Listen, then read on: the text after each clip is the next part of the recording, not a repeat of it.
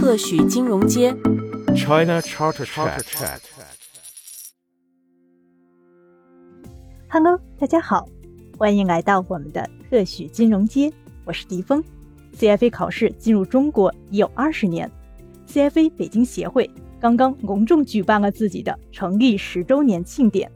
本期节目中，我们与知名播客及公众号“起朱楼宴宾客”的主理人大卫翁老师展开了一场非常愉快的关于 CFA 考试的对话。大卫温老师取得过 CFA 证书。与 CFA 有着特别奇妙的缘分，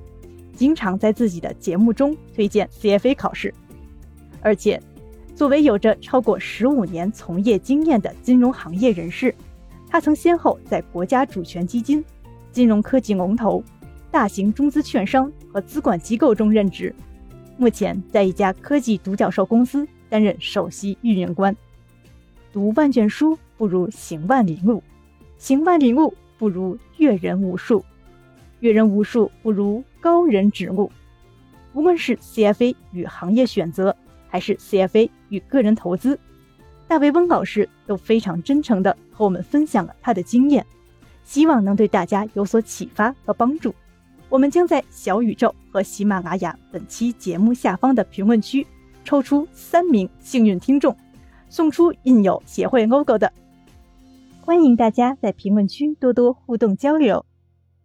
Hello，大家好，欢迎大家来到特许金融街，我是协会的志愿者 Melody。那么非常开心这一期能够邀请到我们的重磅嘉宾啊，就是大卫翁老师来到我们的特许金融界的播客来做客。那么大家听到这一档节目的时候呢，应该正值我们 CFA 北京协会成立十周年庆典的前后。那么能够在这样一个非常有纪念意义的时间点，请到大卫翁老师这样一位高人气博主来串台，那么是非常的荣幸。那我们首先欢迎一下大卫翁老师啊，此处应该有掌声。谢谢 Melody，谢谢 Melody 啊、呃！大家好，我是大胃翁，起朱楼宴宾客播客的主播啊、也很高兴有这次机会能来这个 CFA 北京协会的录播间来录这一期播客。这个我的听友们，你们不是经常说老能听到我 Q CFA 吗？这次我就坐在 CFA 协会的这个 播客录制的现场，让你们一次听个够。对，那我相信大家如果平常比较关注啊、呃、投资理财啊，应该都有订阅或者关注过大卫翁老师的节目。那如果大家跟我一样是大卫翁老师的忠实粉丝的话，可能就像刚才您提到的，会多次的注意到，在往期的播客节目里面，应该不止一次的 Q 到了 CFA 考试。就比如说在和那个知音小酒馆串台那一期，那我记得就是在单期节目里面至少提到很多次啊，说 CFA 学习经历对您投资理念的一个影响。然后包括在像挤兑和信任危机那一期的话呢，也提到了说，呃，就是跟 CFA 这个考试科目道德 ethics 相关的一些内容。所以我特别特别想问您一句啊，就是 CFA 考试和您之间是有什么特别的缘分吗？为什么您一直在就是非常自来水的去安利 CFA 的这样一个考试呢？对，我在播客节目里边提 CFA 频率之高，都已经很多听友会在我的那个评论区说，要么就是说被 CFA 圈粉了，就是自己也想去考一考，然后有的就是说能不能不要再提这个这个这个考试了，一看就是被这个考试荼毒很久的一些考生，可能是已经不想再听到这个词儿了。然后，呃，之所以想要去来上这期节目，也确实是因为我跟 CFA 考试，嗯、呃，然后包括 CFA 协会，还是有一些非常奇妙的缘分的，所以我觉得可以作为咱们今天的开场来讲一讲这个故事。嗯，那这个故事呢，其实已经发生在十几年前了啊，有点有点古早。但是那个时候我刚工作了没有几年，三四年的样子。然后我是学计算机出身的。我能插一句吗？啊、您是几岁开始参加工作？啊，对对对，这个之前也一看就是忠实粉丝，这个还要 Q 一下这个。对对对，我参加工作比较早，我十九岁参加工作。嗯，对，然后呃，当中间还出去读了一个研究生，但是一直是偏这个软件工程、偏计算机这边的专业。嗯，但后来我就去了一家金融机构，嗯、然后做这个叫业务需求分析，就是嗯 business analyst 这个这个这个岗位。那么呃，当然了，这个过程中就需要接触到很多的业务知识，然后当时就觉得，哎，那我要补一下这个专业的呃知识。那通过什么呢？中国人嘛，就是比较卷嘛，都是想要考证，对吧？嗯那当时上网一查，说金融行业有一个呃最知名的一个证书，然后也被誉为这个最难考的证书。那我们就来考这个吧。这就是我跟 CFA 的第一次结缘。但是呢，就是今天要讲的这个故事的主体不是这里啊。就如果、如果只是这样的话，就是就只是按部就班的把这个三级考下来就完事儿了。嗯重点是，当我在这个机构工作到第三年的时候，呃，因为它是一个非常大的一个机构，它的内部有一次人才的选拔，嗯当时是为了一个很重要的一个部门，然后他们要往海外输出一些投资方面的人才，然后就在全体系之内，然后也不管你现在是在什么岗位上，你都可以去。报名去参加这次选拔，然后我就斗胆报名了。虽然自己也不是学这个专业出身的，那这个对投资这块因为比较感兴趣嘛，然后呢就战战兢兢地坐在了他的考场里面啊、因为开始是一个笔试，然后笔试呢要考英语，然后除了英语要考专业知识。那我们当时我印象中啊，大概有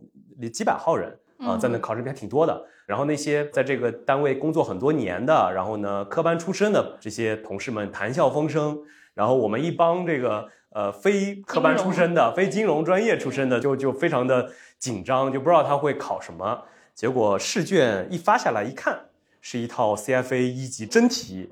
命中真题是吗？真的是一套真题，改都没有改吗，就是原版。对，改都没有改，因为就是现在想起来，就是当时这个主考官或者说这个命、命命题试卷的这个嗯小组，可能也一方面有一些偷懒啊，嗯。另一方面估计也是拿到领导的任务，就说，哎呀，考这些人，因为这些人呢，呃，也有不是金融专业的，然后嗯。也有不是做这个投资岗位的，那你必须得一碗水端平，给他们这个试卷要足够的专业，但是呢，同时也不能太太过分的刁钻。那另外呢，最好呢考考他们英文，因为是要向海外输出人才。嗯，然后我估计这个命题官一拍大腿，这不就是拿一套 CFA 的题就很好吗？哎，好巧不巧，就是 CFA 一级的考题。对，然后我当时是其实是刚呃，应该是刚考完二级，哦，刚考完二级，其实已经离一级已经有一段时间了，嗯但毕竟是就是刚考过没多久嘛，对所以当时考完出来，跟旁边的同事们这个一聊，其实对于很多真的科班出身的人来说是非常懊恼，或者说甚至是就是咬牙切齿的。因为你要知道，就是首先那个年代学金融，往往大家还是用中文学，它不是拿英文学，嗯，所以中英文之间的很多专业词汇的切换，就要耗掉很多的脑力。哦，所以反而是您这个非科班出身的，然后去学了 CFA，对恰巧打通了这个中英文之因为间的。一开始接触就是英文嘛，所以其实我脑子里很多都没有那个中文它的那个概念。然后这方面有一个优势，另一方面就是，其实如果考过 CFA 的朋友们，或者对这感兴趣的朋友，可能也知道，就是它的呃知识点非常的这个细，对然后非常的专，它倒不是说是深，它可能很散，特别广泛特别广泛。对，所以呢，就是对于那些已经在工作岗位上工作了四五年，甚至头十年的这个老同事们，其实都很多都忘了，不记得了。确实是。对，所以呢，反而是让我们这些其实刚为了这个考试背过很多知识点的人占了优势。所以我印象特别深，那次考试我其实拿了整个体系里边的第二名。啊，然后 后来也是顺利的进了这个人才计划。结果，呃，我们那一期我记得是招了三十个人，往那一坐，发现有将近十个人都是在考呃 CFA 的对哦。然后呃就是正好，因为到后来的那个培训过程中，正好是我们考下一次考试的那个时间点，四到六月份，所以才知道哦，身边有这么多这个同事都在考这个东西。嗯然后，所以这个也是怎么说呢？所以某种程度上，CFA 考试确实是，就对于我个人而言啊，嗯它是我职业生涯的一个转折点的一个重要的契机。嗯然后，如果没有这个考试，我我不知道我能不能就是能够顺利的通过那次人才计划的选拔，但是无论如何，对我未来的整个职业生涯可能都有非常非常大的影响。嗯，所以说，那您是在您刚才提到的这家机构里面考完了整个三级是吗？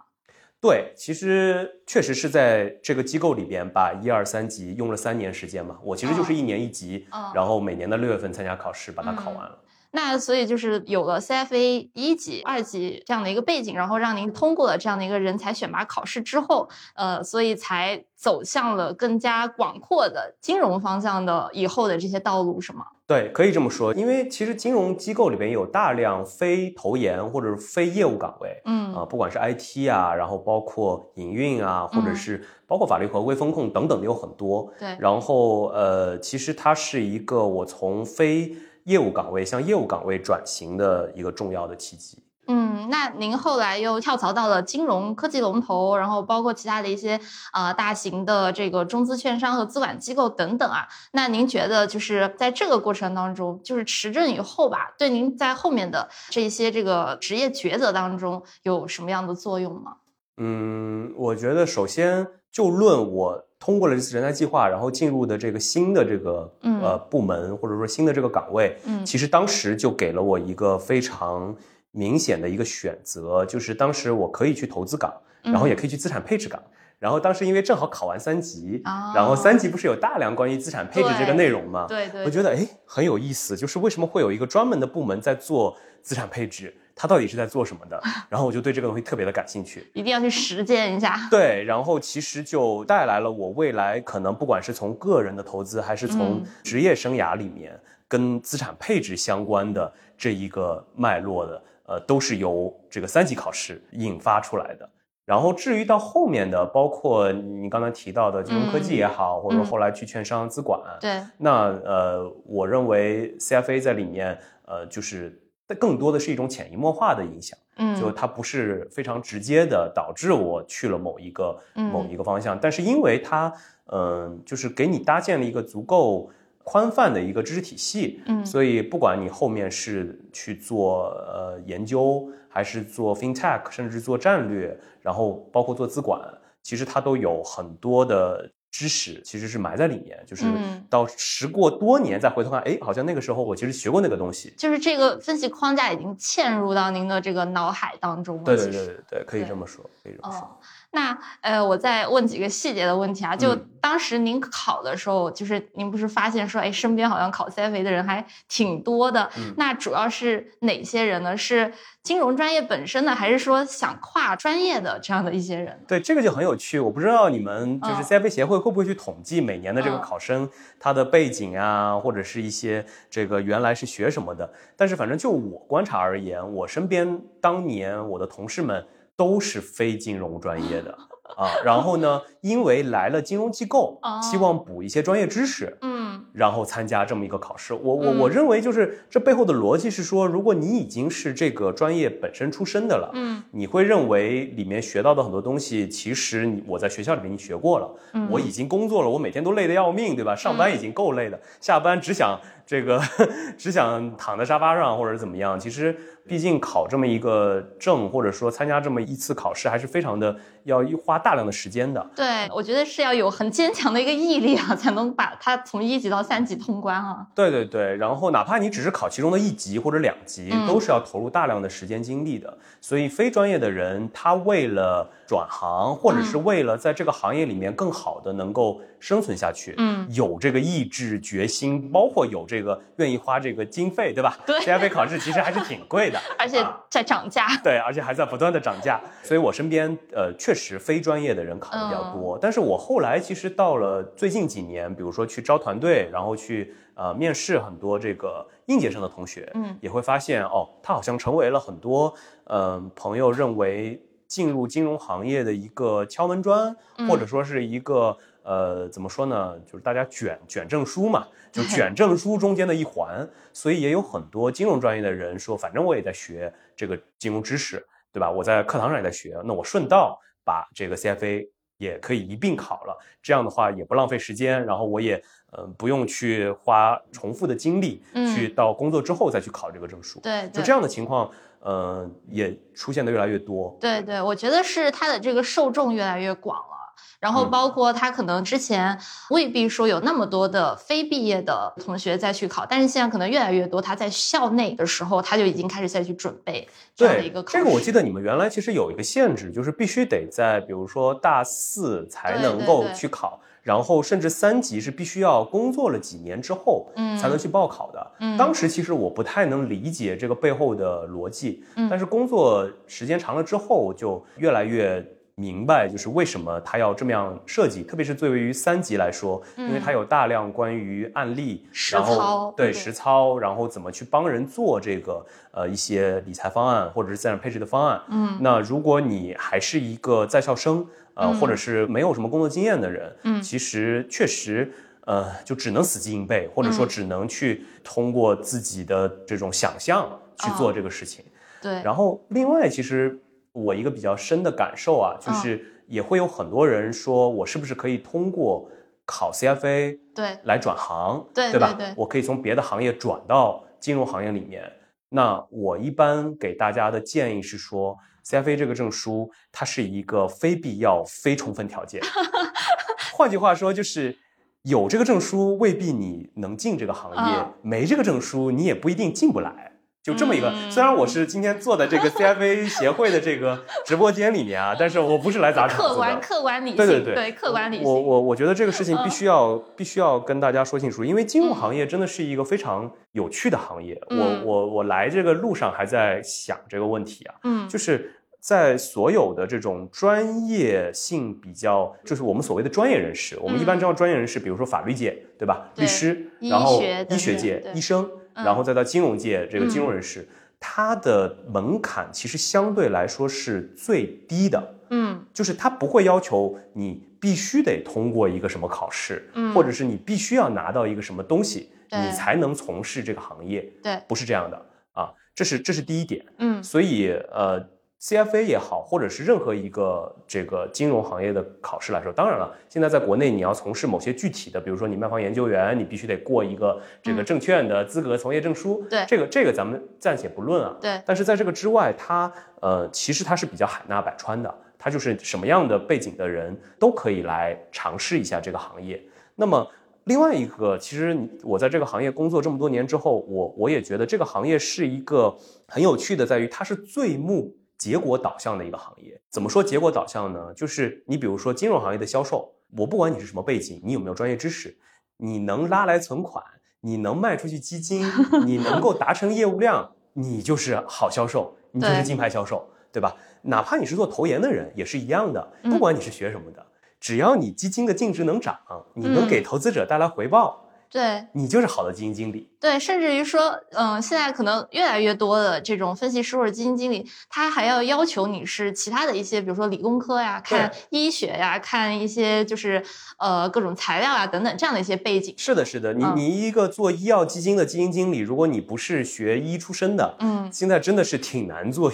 医药行业的。这个壁垒还挺高的。对，因为医药行业也很卷嘛，现在大家都是在做创新药啊，做生物嗯医药这一块儿，其实对专业知识的要求很高，嗯但反过来他对金融知识的要求没有那么高，嗯所以就是它是一个真的非常非常结果导向的一个、嗯一个行业，这也就导致了没有一个知识体系也好，或者说一个证书也好，是会让你能够进入这个行业，或者是阻止你进入行业嗯的一个门槛。就是哦 CFA 不是这么一个作用。我跟所有的朋友，就是他们，嗯、不管是想考这个证书的，还是想来这个行业的，我都会这么说。那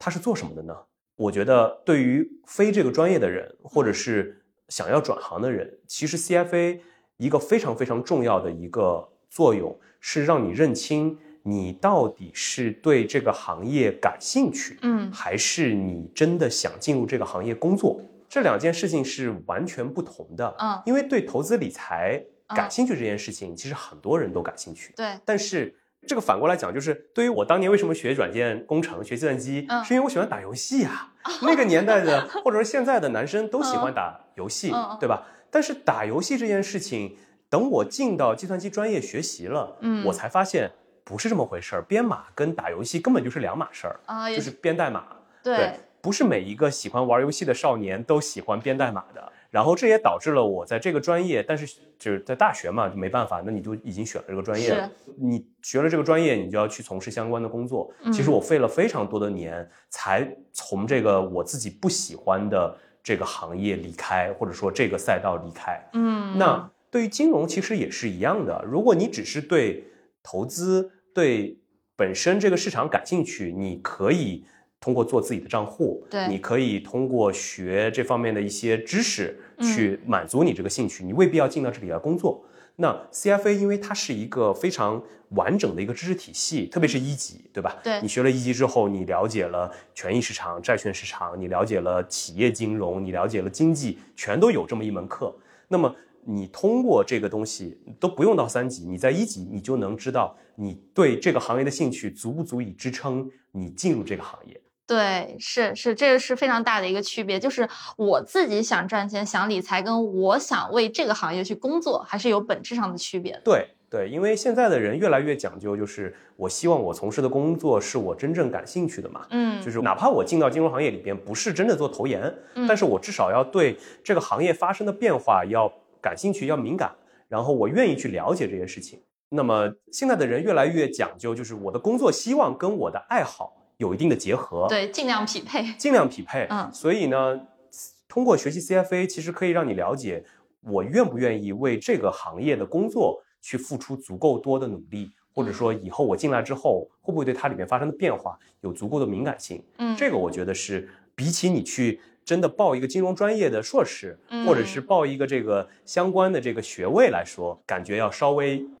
轻巧一点，嗯然后这个比较快的去体会到这一点。就我们可以先浅尝辄止的去体验一下，就是如果我要去跨界做金融的话，我要学什么，嗯我需要去了解什么，对吧？对我是否有这个恒心和毅力，说我要在这条路上一直卷下去？对对，另外一个我觉得很有很有帮助的一嗯点，就正好前两天我的一个非常好的朋友来找我聊，他就是我们刚才讲的，就是学这个学医的啊，他是这个海外一个非常知名的院校的医学博士，哦，然后也在这个大型的药企工作了好几年。然后其实，呃，前些年我们的就是券商的研究所招了大批这样子呃专业背景的这种研究员进来。为什么呢？就是因为中国的医药行业其实已经发展到了一个呃创新药的这样一个阶阶段。嗯那么其实原有的这种医药的研究框架不足以支撑，嗯就是去研究这些突然爆发出来的这么多生物医药的公司，嗯所以需要一些这种专业人士进来。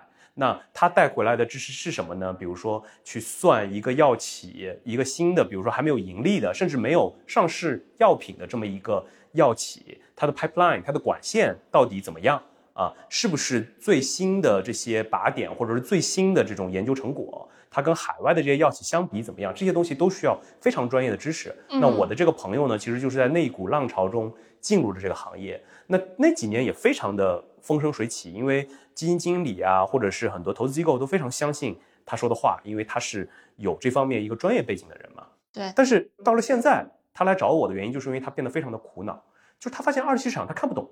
就是那些药企还是那些药企，对吧？它的很多的医药的这个研发的进展也非常的顺利，嗯，但为什么它的股价就会一落千丈？就是完全跟前两年这种呃生物医药热潮，或者说医药行业非常火的时候，嗯市场给的估值、给的股价为什么会差这么多？啊、反而这个行业我在他看来是在往前走的。嗯那这个我就跟他讲，我说，嗯，就算你不去考 CFA，你至少可以去看一些，因为金融其实说白了，它是一个跟人性做搏斗的一个行业，然后特别是做投资研究啊，二级市场投资这这个领域，呃，一个是人性，第二个是周期，嗯，就是企业基本面是一个非常重要的点，但在这个之外，还有太多的因素在影响着这个公司的股价，或者说资本市场对它的看法。嗯所以这个时候，其实说回来，为什么 CFA 我觉得非常的有意思，或者说它有帮助，就是它从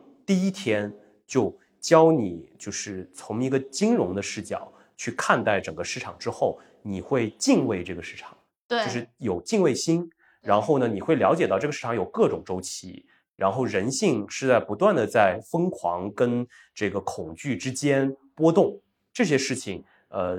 真的是如果你你你是一个非专业的人，然后呃只是在某一个切面，这个市场进展到某一个切面进来的人，他看到的东西是不一样的，他给你一个更加立体的这么一个感触。然后，特别是当你考了三级之后呢，就更是了，因为三级有大量的这种案例，告诉你不同类型的人或者不同类型的资产，它到底是怎么样在这个市场的周期里边波动的，然后你应该在什么样的市场周期，怎么样去配置等等的这些这些话题，因为嗯它都是一些比较实操性质的东西。对，所以，呃，我认为就是虽然我们刚才讲了很多，就是这个行业门槛很低，或者说，呃，其实非专业的人某种程度上更具有优势，嗯特别是在现在，呃，这种很卷的这么一个投研的体系里面。但另外一方面，它既给了你一个呃试错或者说去观察这个行业的窗口，另外一方面呢，它又教给你了这个行业其实非常非常重要的一些特质。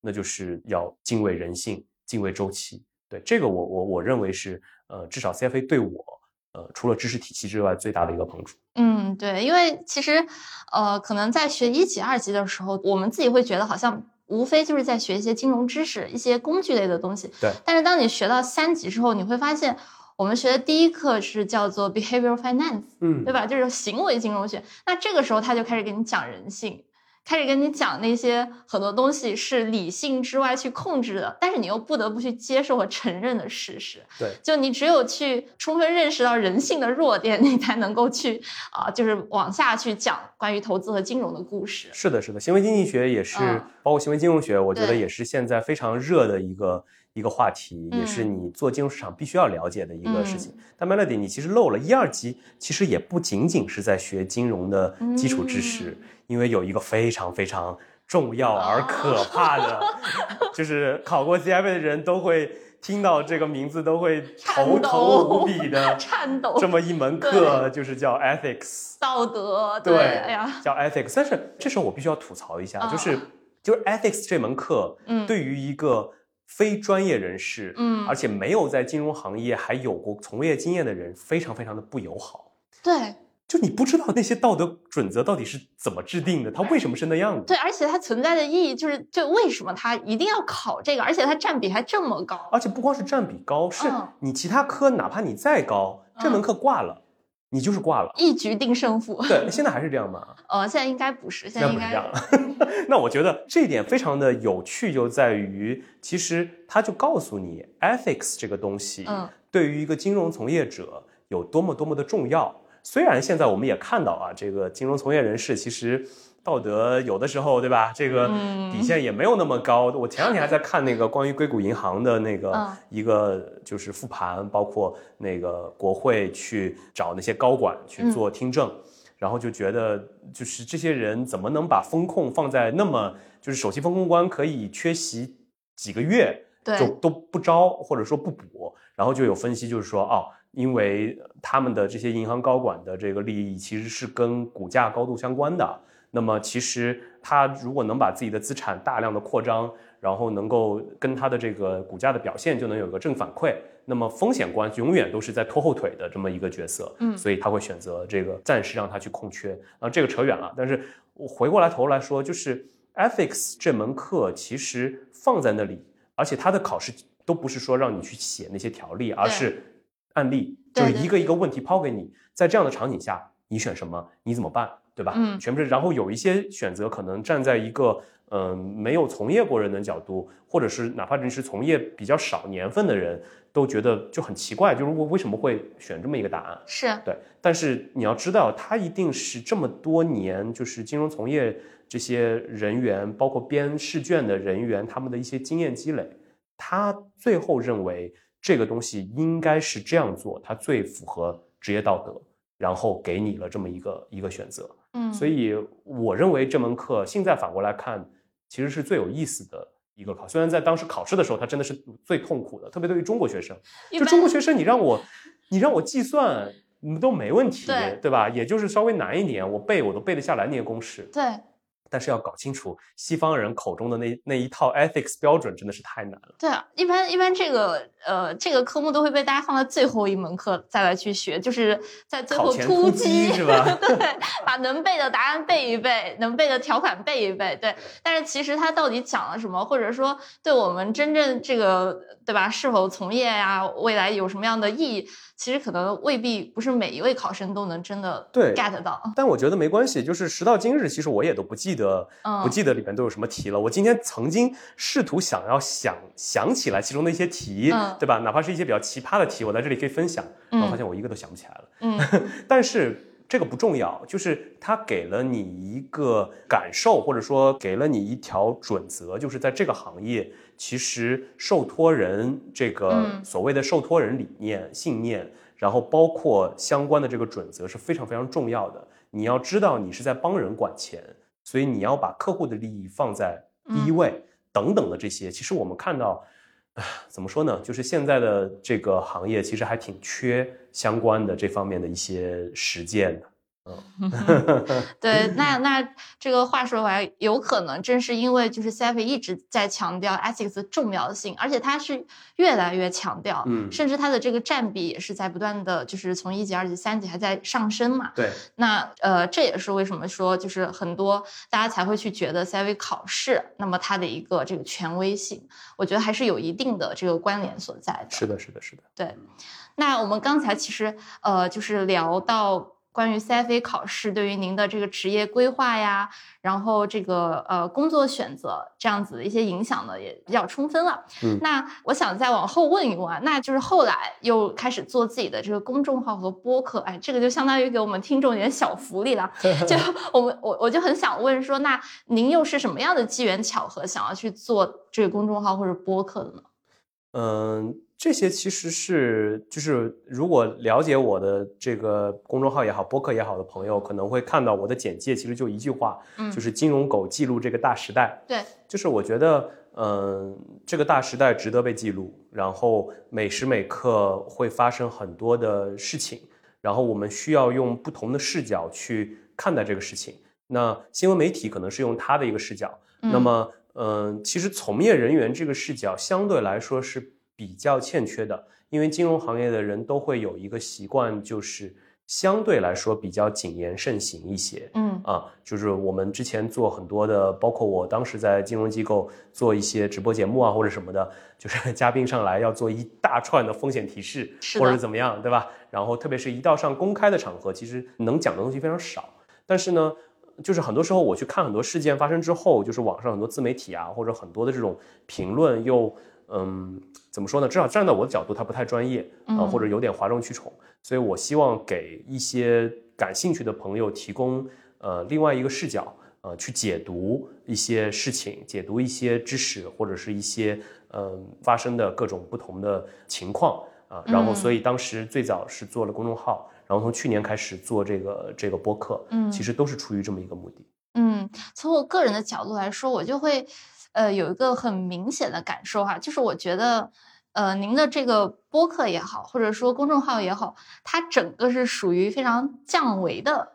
哦，我可以用这样的一个词，对对对吧？我我我其实挺希望做到降维的，嗯，但是呢，降维不是指的简单，或者说不是嗯。指的这个把受众、听众当傻子，对，啊、当小白去对对。待，不是这么一个概念。就是你要在保持一定的专业性的基础上，嗯，能够更加让大家家都听懂，对容易嗯理解。对就是这个事儿是是我非常想做的。对，而且我会发现，就是有时候就是不管在播客还是说在一些文章里面，您都会试图就是把这个事儿的本质给他说清楚，尽可能的，而不是说我可能就是像您刚才说的，我所谓的降维，可能就是我用一个呃所谓很粗糙的框架去。告诉你一个答案就可以，并不是。我发现，就是有的时候，就是您在有的播客里面还会去很真诚或者说很热切的去啊、就是表达您的个人的一些观点嘛。嗯对，所以呃，这个也是您的一个节目的一个特色吧。对我我因为嗯我觉得这个时代，嗯嗯，挺缺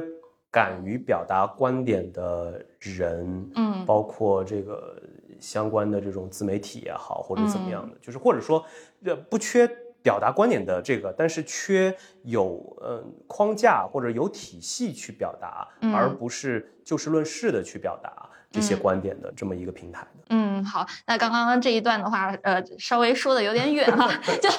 谢谢谢谢 Melody 为我的这个自己的一些小自留地这个打了个小广告。对，因为因为确实我觉得好像就是呃，您在其他的这个节目里面好像也没有特别就是充分的谈过，就是为什么要去做这样的一个公众号嘛。那所以其实我自己其实也是想为我们的这个粉丝们 争取这样的一个福利哈。好，那么我们呃拉回来，那我们再说到就是下一个问题哈，就是。那除了呃，在这个职业发展道路上，呃，这样子的一些作用的话，其实我还想问一问，就是说，呃，那您觉得就是学了 CFA 之后啊，就是聊到这种对于个人理财投资的一些框架的构建呀，您觉得会有一些影响吗？我觉得最大的影响哦就是、就是接受了资产配置的这么一个理念，就这个这这个东西就深入深入我的骨几髓。乎每一期博客都在提资产配置。，对，就是深入我的整个知识，嗯对金融的这个理解理念。但是你知道这件事情，其实在早些年，嗯你放在中国中国整个市场里是非常痛苦的。嗯就是你你在三级学到了那么多关于资产配置的理念，这了那了的，然后嗯相关性，然后什么再平衡等等这些东西，但是你发现你在中国根本不需要这些东西，你只要把钱买 P to P，你就可以获得百分之八到十的收益。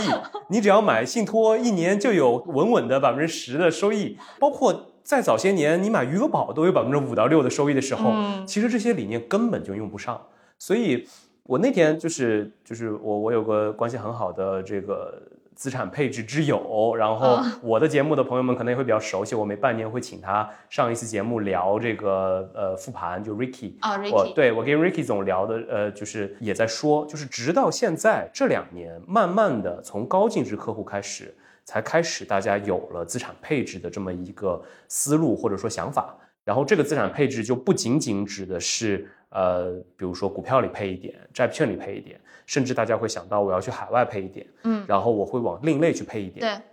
去考虑更多的可能性。嗯然后在安全性跟这个呃这个收益啊、中间取得一个平衡。就原来中国的资本市场是一，或者说中国的这个投资市场是一个就实现了不可能三角的地方，就是安全性、嗯流动性跟收益同时存在，啊，同时有。但这个你就算你没学过 CFA，对你你你你对金融有一些常识的人都会知道，这三者其实是不能同时存在的。对，啊，就是你如果想获得收益，你必然要牺牲掉一些风险，安全性，就是所谓的有风险 take risk，对吧？然后你可能还要对流动性有一些要求。对，但是在早些年的中国，那是什么原因呢？当然，一方面因为经济的高度增长，嗯另外一方面呢，其实那个时候的市场非常的不成熟，所以会有资金池，非常不有效。对，会非常的不有效，然后会有各种的原因导致了存在这么一个时期。嗯但是到了现在，就是真正的开始走向走向一个成熟市场之后，嗯其实你大家才会知道，哦，你必须要依靠资产配置，才能够相对的实现这三者之间的一个、一个平衡。那这个东西其实早在 十几年前，CFA 就给我扎了一个这这么一个根，就是说你你要往这方面去去了解。那在我痛苦跟疑惑了多年之后，终于到了现在这个时代，可以去跟大家传播这么一个知识，因为大家也开始了解到，哦，原来这个债券也会跌，对吧？对债基也不是永远永远都会涨的，对，银行理财居然也能破净。对，破净值。对然后哦，原来余额宝或者说货币基金会跌到两个点或者一个点，那我的钱不能都放在那个里面，嗯，等等，然后存款的利率也在不断的往往往下走，对那我到底应该怎么去做一个做一个投资理财的一个整体的配置？那现在其实越来越多的人有有这么一个概念了，嗯但是呢，呃，我认为可能还就是还需要周期，就是呃市场好市场差，然后股市牛市熊市，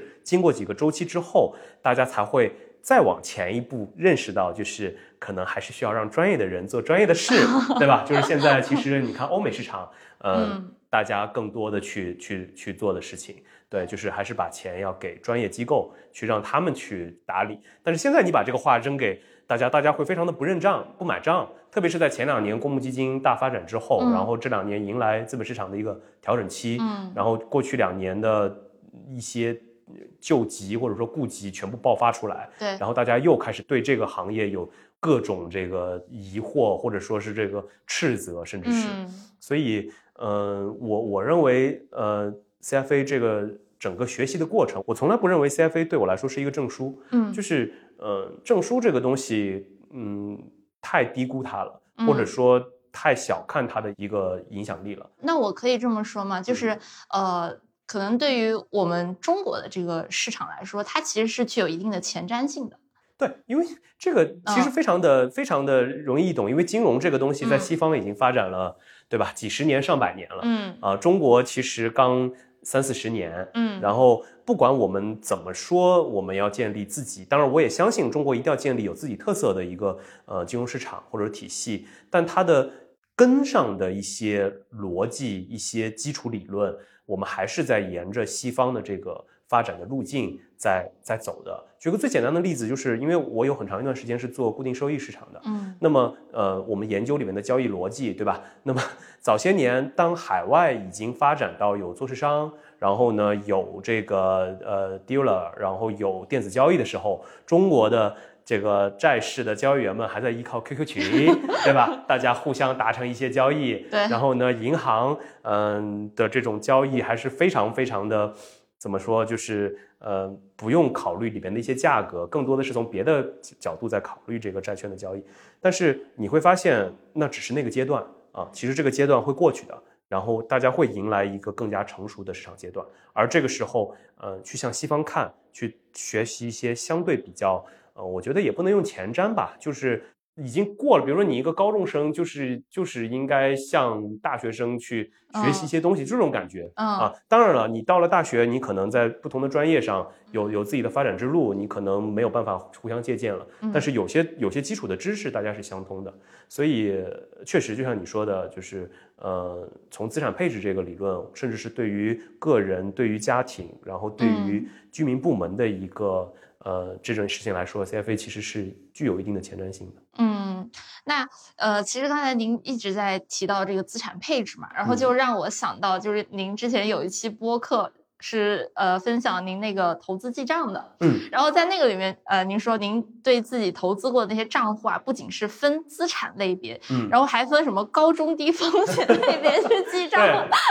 我觉得这个可太有 CFA 的特色哦，是吗？其实我都已经不太记得里面嗯。就 CFA 里面一些具体的点了，但是可以看出来它，它还是在潜移默化中影响我的一些行为的。对，就已经扎根儿了，就 因为它这个就很显然就很很像是就是当时学的那个什么风险因子业绩归因嗯那一趴对是吧？对对对对，对跟归因这块儿有一些，哎我其实对有有一有一些借鉴归因有这块儿的一些东丝西。对关联，对，但是但是这个话说回来，就是嗯当我身边那些呃嗯对投资理财非常感兴趣的朋友问我是不是要通过考一个 CFA 来提升自己的嗯投资能力，嗯或者说能不能做这么一个事儿的时候，嗯我一般的建议是别。就是举个例子，就是你你如果是一个美食爱好者，对你未必要去学一个畜牧业或者是动物行业的一个这个资格认证，对吧？对然后你如果是一个健身的爱好者，嗯你也未必要把人体解剖学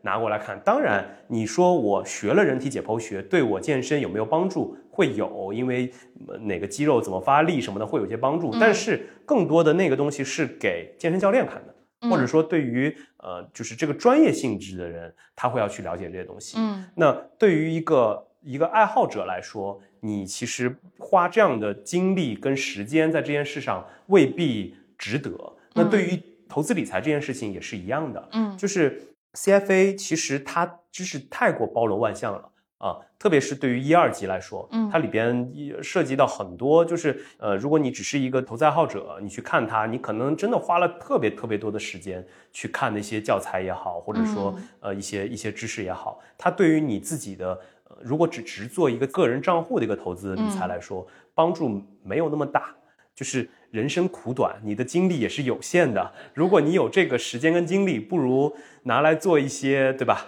就是更让自己开心的事情，而不是抱着一个大部头的英语的这个教材呃去学。那如果你真的就是听到这里的朋友，如果你真的对 CFA 这件事情感兴趣，或者是你希望通过 CFA 的一些东西去对自己的投资理财有帮助的话，我建议你去看三级。嗯，就是直接进入到三级去看里面的一些教材的一些内容啊，因为就像刚才 Melody 讲的，关于行为金融学里面的一些知识，嗯，然后关于这个还有个人资产配置那一部分，对对，关于你个人呃这个资产配置应该它的一些理论性的东西，包括一些案例性的东西，其实在教材里面那都是多年沉淀下来的一些一些经验，这些是有帮助的，嗯，但是真的没有必要去把一二级都给啃下来，这个太费劲了。嗯，所以就是就是回归到这个证书本身的话，我们其实也希望能够让大家从一个更加客观和理性的角度去认识到，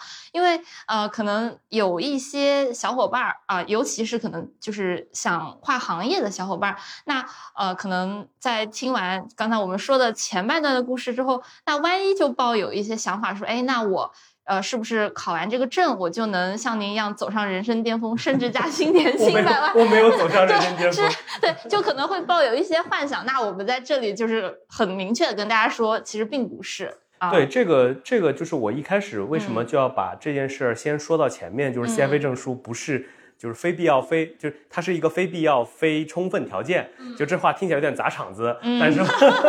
但是我还是必须在前面说说出来，就是因为呃，没有任何一个证书能够帮你，或者说没有任何一个课程能帮你迈入一个行业。对它要靠很多的呃不同方面的积累。对啊，然后甚至到现在，我前些年就是团队招聘的时候，就是现在的那些应届生们，我我上次另外一期节目也还都都在说这个问题，就是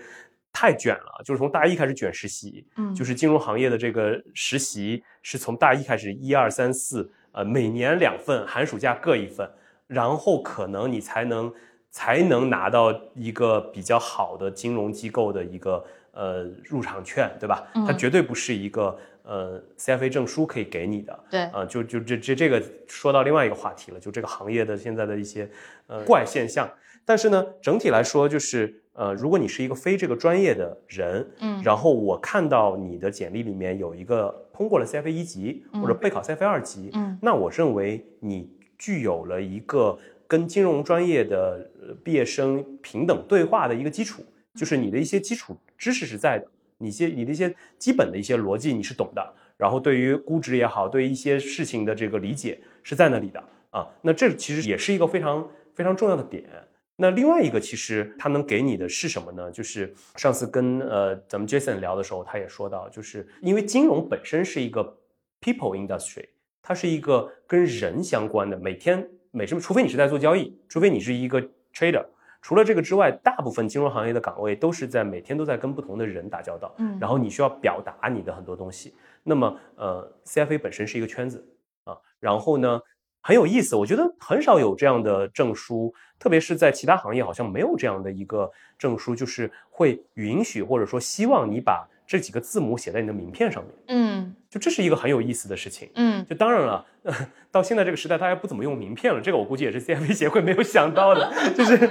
大家已经不交换名片了。啊但是在之前那个时代，大家还会交换名片的时候，嗯如果看到你的这个名片上写了啊后面一个逗号 CFA，、嗯那第一，我认为我们之间在专业上面是不需要再有更多的一些互相的试探的，就是大家都有一个基本的一个认知。其次，它还能给你建起建立起来一个寒暄跟一个社交的这么一个一个渠道，对吧？圈子文化，对它就是它可能没有校友那么的呃 close，或者说那么的紧密，但它也是一个也是一个圈子，包括咱们 CFA 协会其实举办的各种活动，对对吧？然后呢，呃，去组织大家去呃交流啊，或者说去学习啊等等的，嗯其实这个这些东西，我认为呃是 CFA 这么一个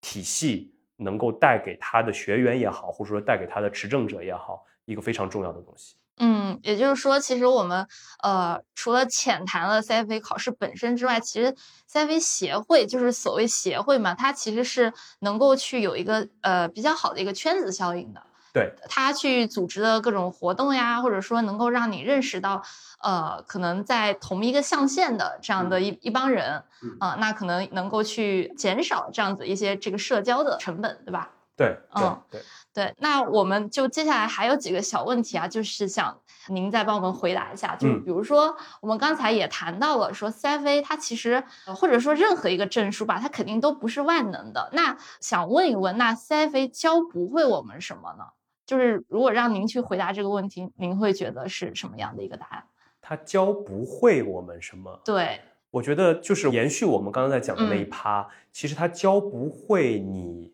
怎么去做表达这件事情，嗯，或者说就是在这个行业里面非常重要的与人呃沟通交流的一些 soft skill，嗯。其实它不可能是在一个课本或者说一个这种金融知识体系里面去体会的。但而这个东西偏偏又是这个行业非常重要的，嗯，所以这个事情就是为什么那些同学要去卷实习，嗯然后为什么金融机构的人本身也这么喜欢这些有过很多实习经验的，嗯呃，这么一些同学也好，或者说一些应聘者也好，就是因为，呃，只有通过实践，嗯。你才能够了解，呃，这个行业里面应该怎么样去为人处事，怎么样去跟别人打交道，然后嗯。怎么样去表达你自己的一些观点。这些东西其实，呃，我认为是你很难从一门呃这么一个考试或者说这么一个书本的学习里面去学到的。嗯，就让我想起来，您之前说过，就是金融学科，您觉得它是一个经验学科嘛？嗯，对吧？就是像这些东西，它其实都不是说书本能够教给我们的。对。但是另外一方面就是，呃，这方面的经验他确实学不到。嗯。但是呢，另外一方面就是咱们刚才聊了很多的，就是，嗯、它本身相对于那些，比如说你是在读一个金融学的本科，嗯。或者说一个真正的这学位，嗯。相比之下呢，CFA 又多了很多的经验，就是啊多了很多实践上的东西，嗯。因为他毕竟编他的教材，包括编他的试卷的这些这些人，都是一些从业人员，嗯。他都是在这个行业沉淀了很多年经验的人。那他知道哪些东西其实是是真的在工作中会用到的，而不是就是只是存在在教科书上的东西。嗯因为虽然金融行业已经是我觉得是在各种行业里面变化最慢的一个行业，但是呢，它还是在缓慢的变化中的。包括我们后面可能会涉及到，我也关注到，呃，现在 CFA 对 ESG 这件事情对也越来越重视。还有 AI、Python 这些。，对，对于 AI 未来的影响，嗯它越来越重视。那这些东西，其实到现在，我回到学校，有的时候回到学校去做一些招聘啊，或者是演讲的时候，去跟同学们聊起 ESG，他们还是一头雾水，然后一脸茫然。就这个在金融行业已经，嗯、其实已经是大家怎么说都不是一个新鲜玩意儿了，是每个人吵了吵了很久了。对，就是每个人都认为它是一个理所应当的事情，特别是在海外的这种金融市场里嗯面的。那么对于现在的整个呃，就是学校教学来说，还是一个相对来说比较空白或者说少接触的一个东西。那这些知识其实，呃，在 CFA 这么一个我们可以把它称之为职业教育的这么一个嗯体系里面，有一个非常敏锐的捕捉嗯跟进化。所以其实它某种程度上可以相当于是说从一个呃这个本科或者研究生专业，然后再到你真正从业之间去搭一个桥梁。对，我觉得很多同学其实是在把它当这其中的一个一个桥梁。嗯，那刚才其实还说到一点啊，就是说，呃，因为可能我们在学 CFA 教材的时候会发现，它本身的它这个 background 是美国的这样的一个市场。嗯，那呃，其实可能很多时候你会发现，就是我学完这个东西之后，我还是看不懂中国的很多的故事，对吧？那呃，这个您觉得这方面就是，如果说我想要就是啊、把这两个东西结合起来，它中间缺的那一块儿是什么呢？我觉得如抱有这样想法的朋友，嗯说的那个直白点，可能是没有真正学懂 CFA。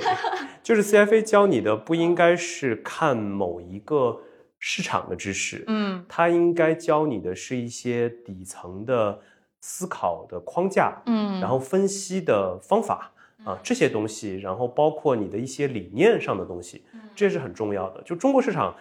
别别说中国市场跟海外市场了，任何一个市场跟另一个市场都是没有办法这个完全一样的。就好像我们现在重新又比较热的日本市场啊，你让一帮欧美的分析师去看它，一样是看不懂的。对，但是你说它背后有没有它的逻辑？它一定是有它的这个运行逻辑的。呃然后我我还是那句话，我认为 CFA 教给我的一些，比如说这个对周期的一个理解，然后对于呃就是什么样叫做真正的价值投资，然后你应该怎么去思考这个呃市场的运行逻辑这些东西，呃其实是你学 CFA 也好，或者说你去看它相关的这个知识体系的时候，真正应该去关注的事情。所以你说，嗯，我觉得别说那个 学了 CFA 的人看不懂中国市场，啊就是在中国市场沉浸了很多年的人也看不懂中国市场，因为中国市场确实对吧？还是一个在不断的发展变化中的这么一个一个事物。那如果你能从呃通过学习 CFA，然后呢去了解到海外其他市场的一个演变的逻辑、一个运行的轨迹，呃，那么对你去理解这么一个新兴市场，嗯一定是有非常大的帮助的。但是另外一个角度，其实我我很多时候也在想啊，就是嗯，就是那天我也在跟一个朋友聊，就是这种相对比较科班的这种视角，是不是真的正确？因为金融市场本身是一个反人性的事情，对你要在这里做好投资，你应该采取的是一个就这个市场其他的玩家没有太想到的一个方式去理解上市公司，包括理解现在的市场的阶段。啊，你才能赚到钱。所以，当大量的人都抱着同样的视角，就是这种比较科班的视角去看待这个市场的时候，呃反而可能有一些相对比较，我们也不能叫它草根，但它这是一个比较另辟蹊径的角度去看待的，才能去获得超额收益。啊，当然，我觉得这是这又是另外一个话题了。嗯，但整体来说，就是呃，我我认为就是学懂 CFA 的核心是呃，不是真的不是里面那些具体知识点，说白了，我现在都忘得差不多了。特别是二级，就是二级真的是一个非常痛苦的一个过程。所有考过 CFA 二级，有的人，非常多大量的模型啊，计大量的算，计算真的是，这就是特别对于一个一边工作一边考试的人来说，就是都是非常非常痛苦的。嗯我记印象特别深，就当时到考场，然后呃二级的时候，我是在上海那个巨大的一个。应该是个展览馆吧，一个什么样的一个场合？就是就真的很壮观，就是整个展览馆里面就是一个一个小桌子，然后上千人的对一排一排考场，对对，然后考完二级，真的有好多考生就开始砸计算器，就是对，就是把自己手上，因为 CFA 不是特特别的一个计算器嘛，对对对呃，就是砸计算器。然后我一边一边经过他们，一边就在想，你们就不怕自己挂了，然后回头还得再买一个，还挺贵的，对吧？这个还得再用一次。对，但整体来说，就是确实是一个非常痛苦的历程。虽然有有有这些痛苦的东西，嗯啊，但是 CFA 真正教会我的那些，嗯、底层的对于市场的分析框架、嗯逻辑，然后一些呃一些理念，我认为是最重要的。对，嗯，那其实呃，我们再说回来，就是 CFA 考试本身啊，就是他自己标榜的是说，为了去培养就是 fund manager，就或者嗯基金经理这样的一个方向嘛。嗯那呃，您觉得说就是那除了在往 fund manager 这方面去发展其他的岗位或者领域去学 CFA 有多大的意义呢？嗯，我觉得实话实说啊，就嗯是呃，真正 CFA 它确实就是你你听它的中文名字特许金融分析师嘛，嗯它其实是一个金融分析的概念，嗯所以它确实是比较适合于做投研，嗯特别是二级市场投研的人，就是它的整个 full package 是为他们设计的，这个是毫无疑问的。所以，如果你是做一级市场投资的，或者是你是做这个银行信贷这个业务的，其实你能够从中学到的东西相对来说肯定是少的。嗯肯定是没有没有做投研的人这么多的，所以呃，它的适用范围首先核心人群一定是 fund manager，、嗯以及围绕 fund manager 的，比如说研究员，对对吧？卖方不管是卖方研究员、买方研究员啊，以及这个产业链上的这些这些人是最需要学习 CFA 的。那在这个之外，其他的呃，我在想啊，就是呃，泛金融领域的这些人，他通过金融，他他通过 CFA 能能了解什么？第一是了解，呃，当然是了解整个金融的一些基础的知识，一个大的一个立体的一个知识框架。在这些之外呢，可能对于他们理解就是金融市场的一个变迁啊、然后呃投映到自己所在的这样一个细分领域或者说细分岗位的一个影响，呃，会有会有帮助。啊，我说还是有点牵强，但是就是整体来说，我认为，呃，理论上说，真的是以投研作为一个核心的这么一个产业链，最需要这个东西。对于这个之外的呃人，他可能对你个人的投资更有帮助。对，所以说总结到最后就是，呃，如果说真的可能简历上需要这样的一个 title 的，嗯。那去考，那可能确实是一个必需品，或者嗯。说就是你已经认识到了说，呃，自己的工作上面有这样的一个需求，对，呃，但是除此之外的话呢，就如果说我们呃有的小伙伴儿在不太了解 CFA 能给我们带来什么，或者他学的是什么，嗯。呃的这样的一个基础上，其实我们还是希望大家能够去理性和客观的看待这个。对我我我觉得现在就是在我考试的那些年份啊，其实特别是在一二级，嗯。我会看到大量，因为当时当然呃一个是比较早，对。第二个是我都是在上海考的，是考场上真的是有很多白发苍苍的人在考，嗯然后也有很多海外，一看就是工作很多年，嗯然后可能是海外 relocate 到国内嗯的一些这个职场人在考。我理解他们考的这个核心的点在于，在工作中真的发现我需要补充一些知识，对，然后我又需要补充一些跟实践非常相关的知识。这个时候，他参加了这么一个考试，然后用考试这种方式逼迫自己去做了嗯一个高效的学习。那对于这样的一类人是最有帮助的。对，啊，所以那我我认为总结下来就两类人，嗯一类人就是你真的想要去切换赛道，然后对像像我这种非非这个专业的人，证明一下我对这个行业的学习能力。呃对，然后我我需要了解这个行业的很多知专业知识，这这是一一一类人，另外一类人就是在我比如说我已经作为一个 fund manager 了，然后我作为或者是我已经是一个这个行业从业很多年的人了，然后我反过来发现我有很多的基础知识要补。这个时候，因为他的学习会非常的有目的性，嗯非常的有有有这个有的放矢，对所以他会能最大化的利用呃这个知识体系里面的很多很多知识。就是我现在再反过头来去看，不管是一级的一些东西，还是三，我会故意跳过二级，因为二级我真的是不想再看到它。一级和三级的教材里一些东西，我会觉得哦，当时其实他就这么讲过，告诉过我。那我这么多年实践之后发现，对，确实他讲的这个东西是有有道理的。再反过头来看，还是能有很多的收获。嗯，所以我我认为，确实对于这两类人的帮助是最大的。嗯，它更像是说，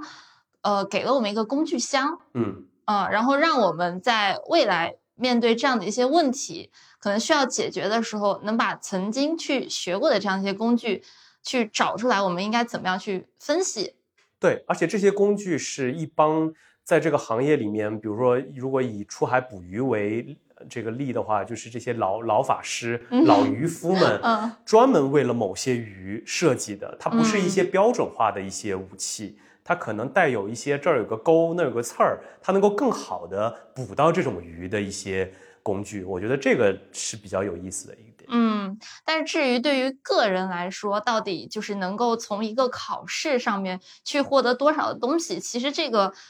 确实非常的 really depend，对对吧？对就那呃，那和我们呃戴维温老师聊了这么多，我们会发现，其实，在 任何一个这个成功光环的背后啊，不管是 CFA 证书，还是呃各种各样的一些 title 啊，或者 certificate，固然是非常重要的因素。但是可能更重要的是，我们是否能够去呃以此为契机，去拓展自我的一些认知边界，然后勇敢的去尝试啊，才有可能真正的去改变我们的人生轨迹啊，然后呢，飞向更广阔的小宇宙。那么我们今天的这个节目呢，差不多呃也聊得非常的充分啊。那么再次感谢大卫翁老师的串台，感谢谢谢谢 CFA 协会的邀请，嗯也希望呃，首先我上次串台那个来都来的时候，他们说我特别的卷，我希望今天没有给大家留下这么样一个印象。然后我也是真诚的感谢 CFA。呃，就是他对我的整个职业生涯有了这么一个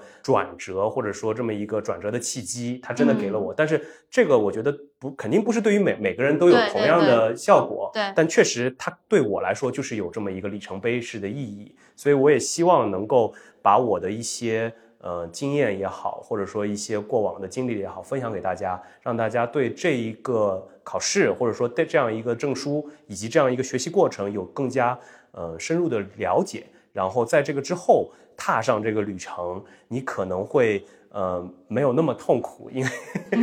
它本身一定是一个相对比较痛苦的过程。对，但是如果你能呃想得更清楚一些，对你你你会你会没有那么痛苦。嗯，好的，好的啊，那么也感谢各位听友的收听，那么也请大家不要忘了订阅和关注特许金融街和起朱楼宴宾客两档播客啊。那么同时呢，我们也要提醒大家不要忘了在我们的评论区下方留言。那我们本期播客呢会抽取幸运观众送出有协会 logo 的一些纪念的小礼品。好像是在起初宴宾客的节目下面留言也可以呃，对不对？可以啊，在我们两档节目下面留言都可以，都可以，啊 对，好的，那呃，也希望各位听友对我们多多支持，多多关注。那我们这一期的节目就到这里了，拜拜，拜拜拜拜，拜拜。此档播客涉及的所有嘉宾和主播的观点，仅代表个人意见，不代表 CFA 北京协会及嘉宾所在机构的观点。关于 CFA 考试和评分的政策，请以官方最新消息为准。想要继续了解各种金融证书的朋友，欢迎大家同时关注我们的第二十一期节目《金融证书大对比》。更重要的是，想要继续了解关于 CFA 考试和 CFA 行业信息的朋友，也一定要持续关注我们特许金融街哦。